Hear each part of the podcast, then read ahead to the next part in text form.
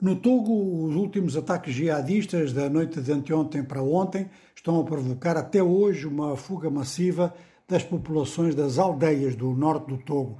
Há quem diga que as aldeias vão ficar todas vazias. O Togo é um país de largura, como sabem, muito limitada, não é? É um país estreitinho.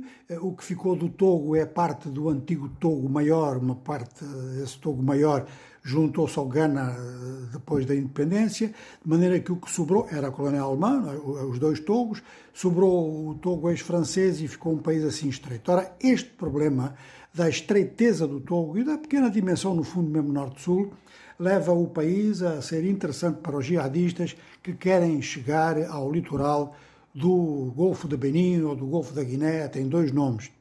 Estão a tentar pelo Togo, estão a tentar pelo Benin, há quem diga que estão a tentar pelo Ghana e numa dessas direções pode ser que acerte. E há mesmo corrida entre vários grupos jihadistas, é o que se diz por ali.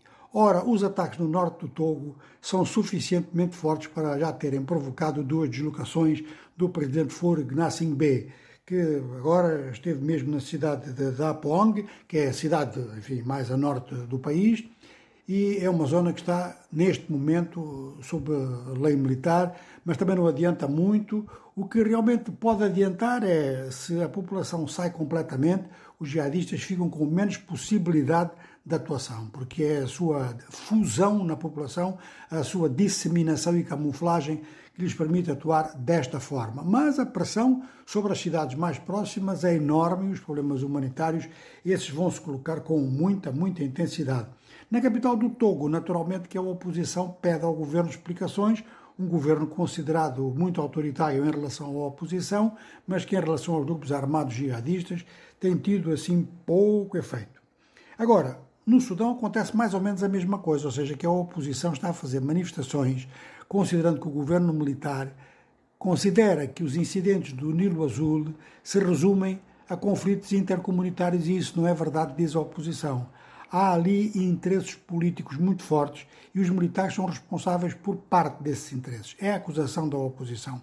A oposição que está a fazer, então, além desses comícios, uma série de coletas para ajudar uh, as populações vítimas de, destes confrontos, que no fundo os confrontos existem mesmo entre as comunidades, manipuladas ou não. E o número de mortos é superior a 200 nestes conflitos, é o que se diz agora. E a, uh, a luta pela posse da terra e pela, pela posse do gado é claro, também não é mentira, porque há comunidades, como a comunidade Alçá, que está a pedir uma redistribuição de terras na região. Este problema é um problema a nível de todo o continente. Ele não é só um problema intercomunitário, é um problema político também, mas tem que ser equacionado em termos socioeconómicos, sem dúvida alguma. E no Mali, também não é surpresa, o Sr. Olivier Salgado, que é o porta-voz da MINUSMA, a missão das Nações Unidas para o Mali, foi expulso do Mali.